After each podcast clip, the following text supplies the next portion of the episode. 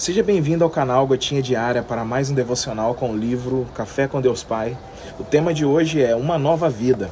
Em João capítulo 17, versículo 20 está dito: Minha oração não é apenas por eles, rogo também por aqueles que crerão em mim por meio da mensagem deles. Bom, Jesus orou por mim e por você. Ele pediu ao Pai para que pudéssemos crer por meio do testemunho dos discípulos, compreender a sua mensagem de amor, recebê-la e dar continuidade à missão entregue aos apóstolos. Os primeiros discípulos cumpriram muito bem essa missão. Caso contrário, o evangelho não teria chegado até nós da forma que chegou. Estávamos perdidos e sem rumo, mas encontramos o perdão e a salvação em Jesus por meio da mensagem que nos foi revelada por aqueles que creram antes de nós. Agora sua jornada também se transforma em uma mensagem poderosa e inspiradora para que outros sejam encontrados, perdoados e iniciem uma nova vida com Deus. A grandeza da sua salvação se revela na salvação de outros. Não somos salvos apenas para livrar a nós mesmos da consequência dos nossos atos, mas somos salvos para também levar milhares de pessoas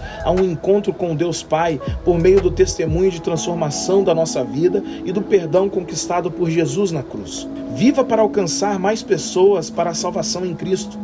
Os campos estão prontos para a colheita. As qualidades de Jesus como condição para o sucesso da obra da redenção na sua vida o fazem compreender que ele é santo, inculpável, sem mácula.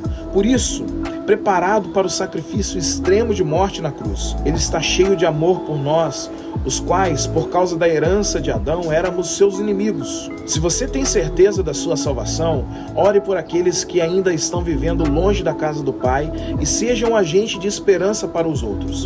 A frase de hoje é: uma decisão deve ser sempre seguida de gestos concretos. Arregace as mangas e haja, mas não se esqueça de dobrar os joelhos. Hashtag missão. Bom, a nova vida não é feita somente de benefícios, mas também de compromissos. De acordo com o texto lido, Jesus orou por nós para que a mensagem da salvação fluísse através de nós e assim pudesse tocar a vida de muitas pessoas. Você tem noção do que é isso? O próprio Jesus orar por você?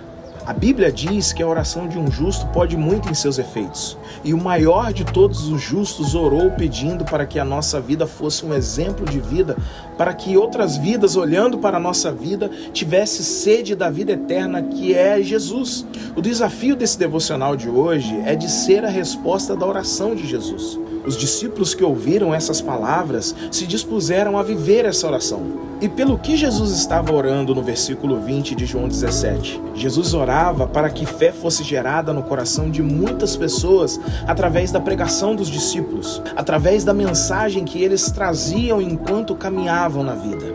E isso aconteceu, olha nós aqui. Os discípulos entenderam a oração de Jesus e se dispuseram para que essa oração fosse realizada.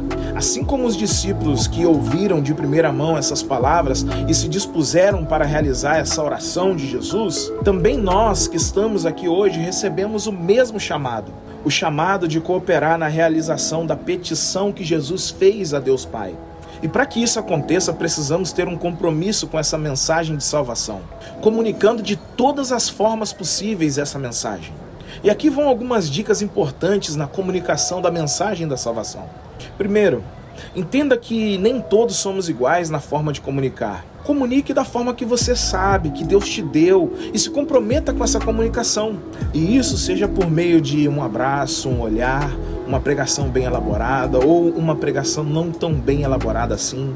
Mensagem de texto, mensagem de áudio, vídeo animado, mímica, linguagem de sinais. Enfim, são muitos os caminhos que podem conduzir a mensagem de Jesus às pessoas. E isso pode fazer gerar fé no coração de muita gente.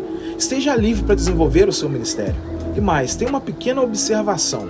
Toda comunicação deve conduzir a Jesus. As pessoas não devem crer em mim. Eu não devo ser o ponto final, mas Jesus deve ser o ponto final.